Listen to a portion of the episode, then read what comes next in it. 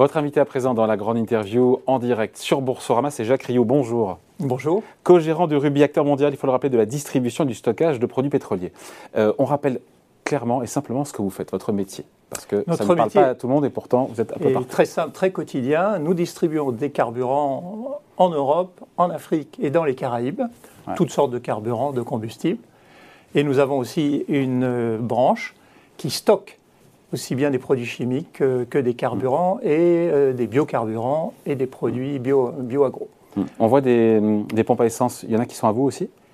À nos marques, oui, qui sont à nous et à nos marques. Et nous avons deux marques, Vito, par exemple dans les Antilles françaises, ou Ruby, un peu partout ailleurs, en Afrique, etc. etc. Bon. Et la boîte se porte bien. Alors, on parlera, de, la bourse, on, parlera de la bourse après, mais je voyais les chiffres, parce que vous avez publié votre premier trimestre il y a quelques semaines. Euh, le chiffre d'affaires continue d'accélérer au premier trimestre, plus 49%, euh, un milliard et demi après les plus 18% de chiffre d'affaires sur l'an dernier, sur 2021. Euh, comment est-ce qu'on explique ces bons résultats? Est-ce que c'est de bonne augure surtout pour le reste de l'année? Parce que les choses évoluent tellement vite qu'on se dit que le rétroviseur paraît loin parfois. Alors, les résultats sont très bons. Ça n'est pas nouveau dans notre groupe. Ils sont très bons. Alors, le chiffre d'affaires, il faut un peu s'en méfier, parce ah. que euh, notre chiffre d'affaires est directement connecté au prix des produits pétroliers. Hmm. Quand les prix des pétroliers sont à 20 dollars, le chiffre d'affaires baisse. Quand euh, on est à 150 dollars, le, prix, le chiffre d'affaires augmente. Et donc à 120 dollars, c'est merveilleux alors pour vous? Non, c'est exactement l'inverse. Ah, nous, nous distribuons des produits pétroliers que nous achetons sur le marché international. Donc nous adorons avoir des prix des produits pétroliers bas pour ah. retourner voir nos clients en disant les prix ont encore baissé, veuillez acheter encore euh, plus donc, de nos Donc 100 dollars pour vous, ce n'est pas un bon prix Nous sommes dans une mauvaise configuration pour le groupe, dans notre business model, et malgré tout, nous délivrons de très bons résultats. Euh, nous nous attachons plus au volume que nous vendons et à la marge sur chacun des litres vendus.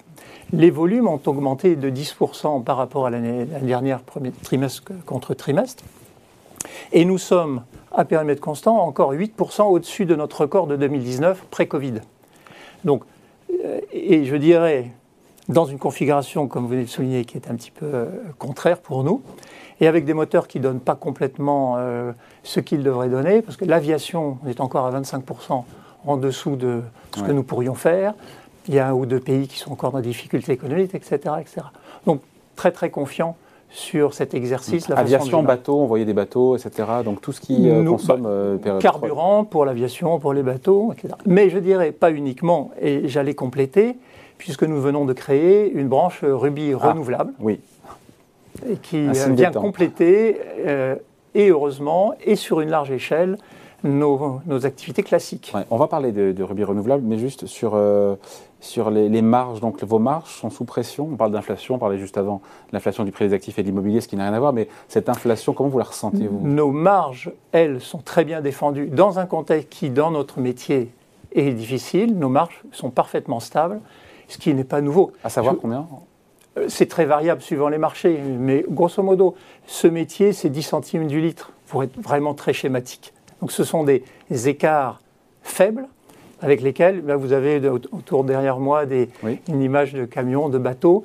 Euh, nous euh, finançons donc toute cette logistique et l'ensemble des stations-service.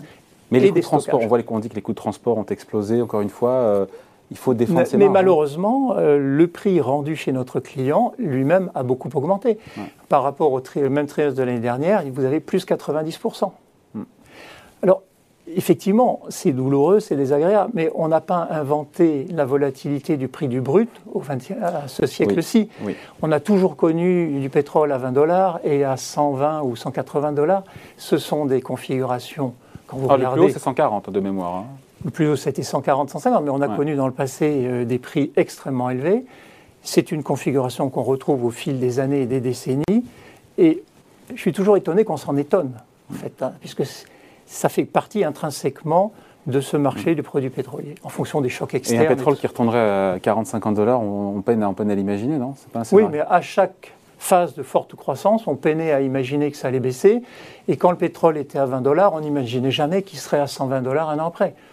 C'est toute votre difficulté à vous, c'est gérer cette volatilité autour des cours du, du baril. Surtout, nous n'essayons pas de, deviner le futur, nous nous adaptons pour être efficaces. Hmm efficace, quelle que soit la configuration, et ça fait 20 ans qu'on démontre qu'on sait faire. les Européens d'ailleurs, c'est dans l'actualité, aujourd'hui se, réunissent, on parle de cet embargo possible sur le pétrole russe. Si ça devait arriver, que le pétrole allait à 150 dollars, je ne vous demande pas une prévision, hein, mais ça, serait, ça compliquerait l'équation pour vous? Bah, L'équation serait un petit peu plus difficile. Il est évident que nos clients seront moins enclins à se déplacer, que ça pénalise l'activité économique, mais nous servons des besoins essentiels.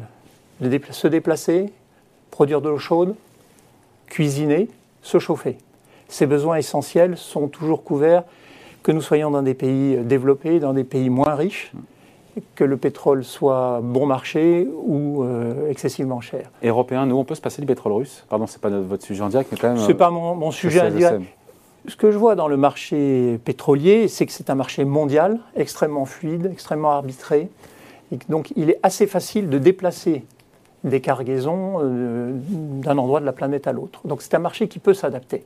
Et la logistique pétrolière a été construite depuis des décennies et elle existe partout sur le monde. On voit bien la difficulté, si je prends un contre-exemple, le gaz fourni par pipeline est beaucoup plus rigide mmh. dans sa, dans sa logistique et il est beaucoup plus difficile d'opérer une sorte de changement de pied d'un fournisseur à l'autre. Mais il est moins coûteux. Le pipeline est moins coûteux, non? Je me trompe, je dis ça, je ne sais pas. Mais euh, Faire quelques milliers de pipelines de, de, gaz naturel, ça représente des investissements qui chiffrent en dizaines de milliards. Ouais, quand même, Voire Nord Stream 1, 2, etc. Donc euh, ça pose d'énormes difficultés logistiques à beaucoup de gens, mais il y a toujours cette, cette économie qui s'adapte et qui le fera, ce qui demande euh, naturellement euh, des mois. Sur Ruby Renouvelable, Jacques Rioux, euh, il y a cette entrée au capital d'hydrogène de France, 18% du capital, c'est ça que vous détenez aujourd'hui. Le rachat actuellement en cours de 80% de Photosol. vous accélérez, si j'ai bien compris, dans les énergies renouvelables et, bas carbone. On peut parler d'accélération ou pas? Exactement, c'est une accélération. Parce qu'on n'a pas le choix, parce que vous y croyez, parce que...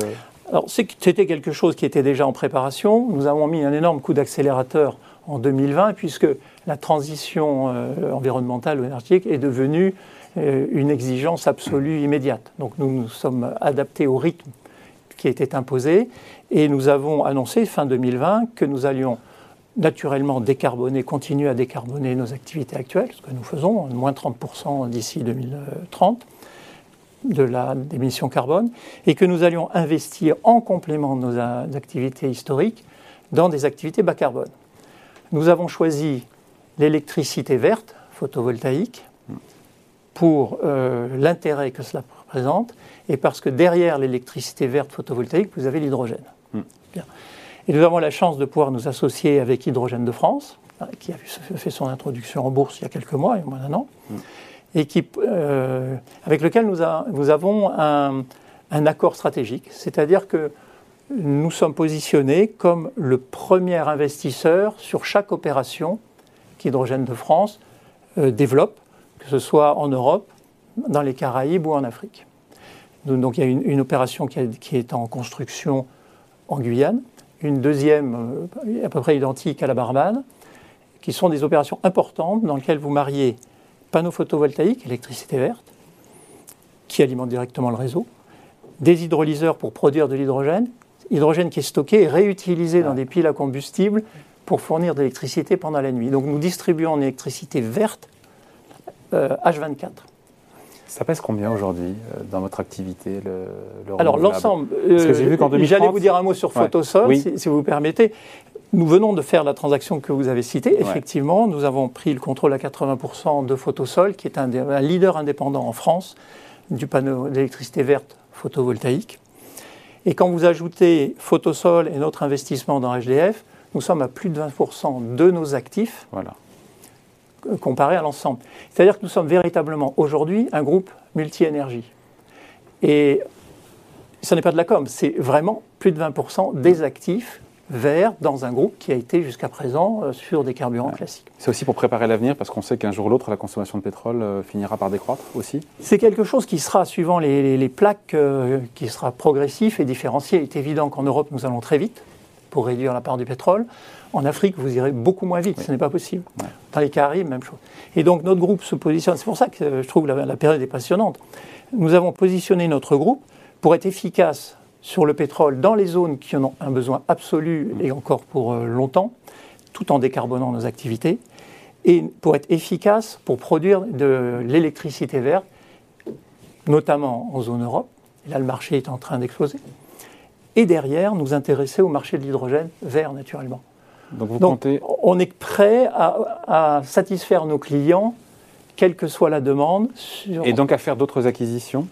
Dans les renouvelables Je dirais, ah, naturellement, on adore faire cela. Oui. Je pense que nous avons une plateforme euh, véritablement très solide.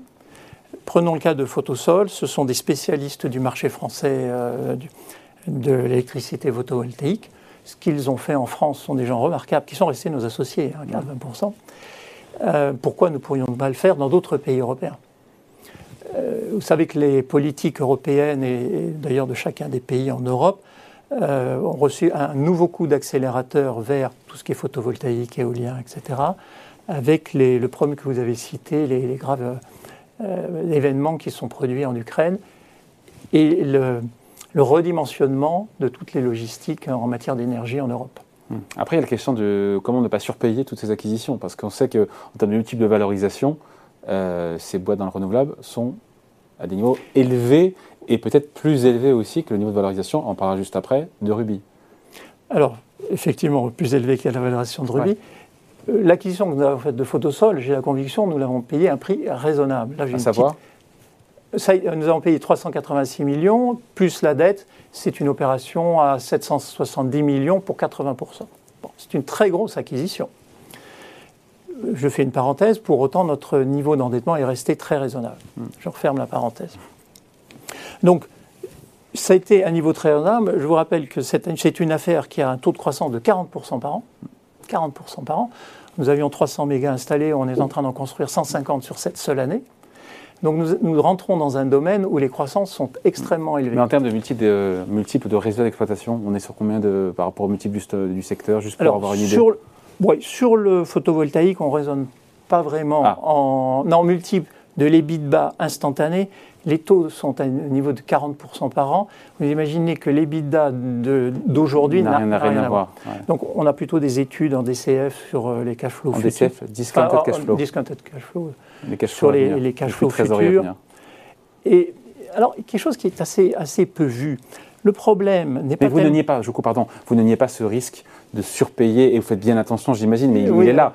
Enfin, tout je me rappelle le patron de Total qui disait, mais le problème c'est que quand je rachète, euh, ça coûte très cher. Quoi, hein. Alors, il faut essayer de trouver euh, les, la pépite pas chère. La pépite le pas chère, ça n'existe pas. Il faut acheter de la qualité au prix raisonnable. Ça, c'est un la Le, point que les, gens ne voient pas toujours, on nous dit euh, l'énergie verte, ça rapporte peu. Effectivement, quand vous, obtenez 6 ou 7 sur les capitaux investis, vous, vous êtes relativement content. Alors que dans le pétrole, on est plutôt à 12% Simplement, le coût des capitaux n'a rien à voir. Le coût des capitaux dans le pétrole est plutôt de l'ordre de 8%, hmm. alors que dans les énergies vertes, il est 4 fois inférieur. Ah.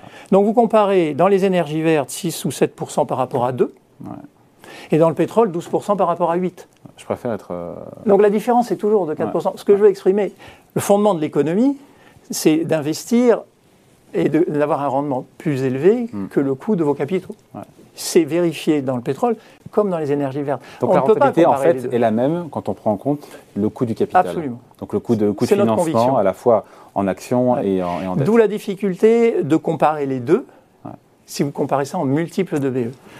Alors, il faut qu'on parle maintenant du cours de bourse, parce que c'est un sujet pour Ruby. On ne l'a pas dit, c'est 5 milliards d'euros de chiffre d'affaires, je crois, Ruby. Hein. Cette année, au moins 5 millions, milliards. Oui, pas millions, milliards, euh, Est-ce que 2022 peut être une année record, pour, ou pas, pour euh, d'ailleurs pour, Ce sera une très bonne année. Record, il est très difficile euh, à ce stade. 2019 était une année record 2019 était une année record. Nous avons dépassé le niveau de 2019 actuellement. Bon. Et je dirais, pardon de vous interrompre, oui. qu'en 2020-2021, en plein Covid, nous étions en retrait de 5, 6, 7, 8% par rapport au record. Bon, moins 27% pour l'action sur un an, plus 4% depuis le début de l'année. Euh, vous êtes valorisé 3 milliards et quelques en bourse. Euh, au niveau, toujours au niveau des fonds propres, euh, comptables, comment vous l'expliquez? Comment, Très difficile comment on fait pour qu'il y ait un déclic? Parce qu'on se dit qu'il y a une déconnexion entre les résultats opérationnels du groupe, parce que vous sortez du dividende, soit 6% de dividende par an, la croissance et, un cours de bourse qui se traîne. Enfin voilà, je veux dire un désamour, il faut le dire, il faut employer les mots. Hein, Absolument, non, non, c'est. Écoutez, je, allez, j'ose dire que je suis un co-dirigeant d'entreprise, entrepreneur heureux. J'ai un point euh, d'agacement pour être euh, aimable, c'est le cours de bourse et c'est le sort de, nos actionnaires. Difficile à expliquer. En 2020, euh, la rumeur était de dire le pétrole c'est fini et c'est fini demain matin. Tout le secteur pétrolier mondial a perdu 40%.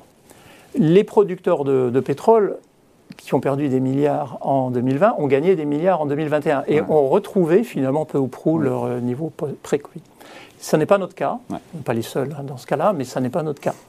Et pour le moment, nous n'avons, on nous dit ah oui, mais il faut prouver que vous êtes capable de travailler avec sans, pétrole à 150 dollars, à 20 dollars, etc. Ben oui, mais ça fait 20 ans qu'on le prouve, etc. On ne va pas reprendre le raisonnement. Donc aujourd'hui, c'est une interrogation pour moi. C'est peut-être, c'est probablement une anomalie. Le groupe Ruby vaut moins de 10 fois les résultats nets. Je ne me l'explique pas. Donc pour vous, le cours de bourse de Ruby est une anomalie? C'est mon jugement. Euh, et donc, vous pâtissez encore ou plus du tout de la désaffection des investisseurs pour le compartiment du secteur pétrolier? Et c'est peut-être votre réponse aussi avec la montée en puissance de Ruby Renouvelable aussi? Absolument. Je pense que nous avons fait une percée que peu de groupes ont fait de manière euh, comparable et à ce niveau.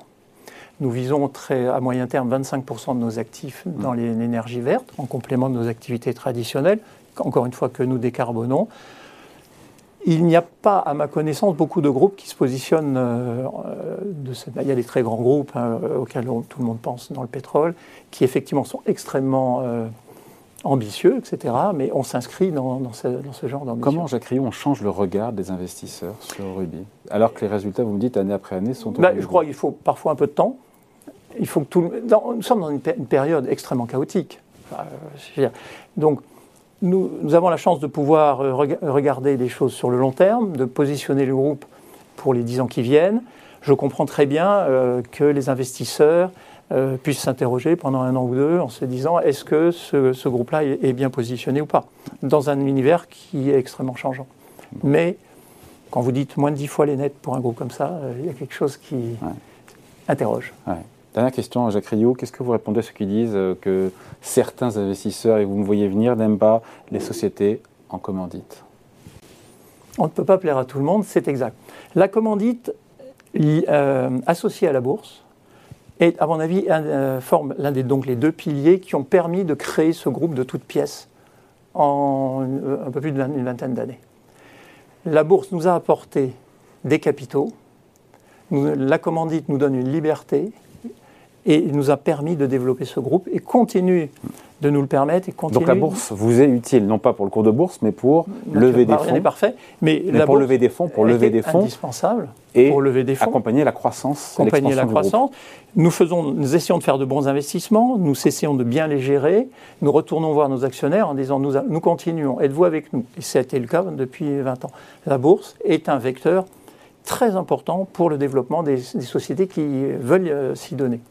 La commandite permet d'avoir un temps long, permet d'assurer à nos collaborateurs une vision sur un temps long, et dans des périodes aussi perturbées, pour moi, c'est un actif du groupe. Mais naturellement, on ne peut pas plaire à tout le monde. Il y a d'autres grands noms, encore une fois, de la côte. Ah, vous avez Ernest, euh, vous avez Michelin. Et qui, s'en portent très bien. Hein. Sur un CAC 40, ça en fait quand même 2 sur 40. Je veux dire, ce n'est pas marginal. Et les, tous les dirigeants, nous sommes deux à, à ce, niveau, euh, nous sommes engagés sur tous nos biens. Alors naturellement, nos biens ne suffiront à rien en cas de véritable euh, drame, mais, euh, mais nous sommes vraiment liés au sort de cette entreprise et au sort de nos actionnaires. Bon voilà, merci de passer nous voir et puis on se reverra bientôt et on verra où on sera le cours de bourse, s'il y a eu un déclic ou pas. Merci de passer nous voir. Avec grand plaisir, merci à vous. Jacques Rioux, co-gérant donc de Ruby Acteur Mondial de la distribution de stockage de produits de pétrole d'énergie et de renouvelables. 20 25% au biais, hein, c'est ça 20% maintenant, euh, rapidement 25. Ah, en 2030 Probablement avant. Peut-être avant. On en reparlera d'ici là. Merci de passer nous voir. Au revoir. Merci beaucoup.